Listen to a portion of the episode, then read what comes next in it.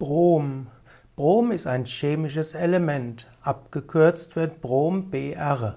Brom hat im Periodensystem die Ordnungszahl 35.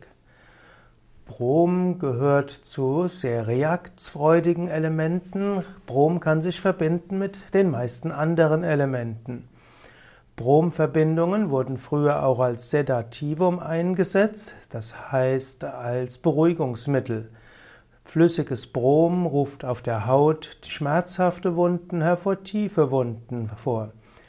Brom wird verwendet für eine Menge von Stoffen. Viele Pflanzenschutzmittel haben Brom, manche Farbstoffe, einige Arzneistoffe, auch Kontrastmittel und Chemikalien.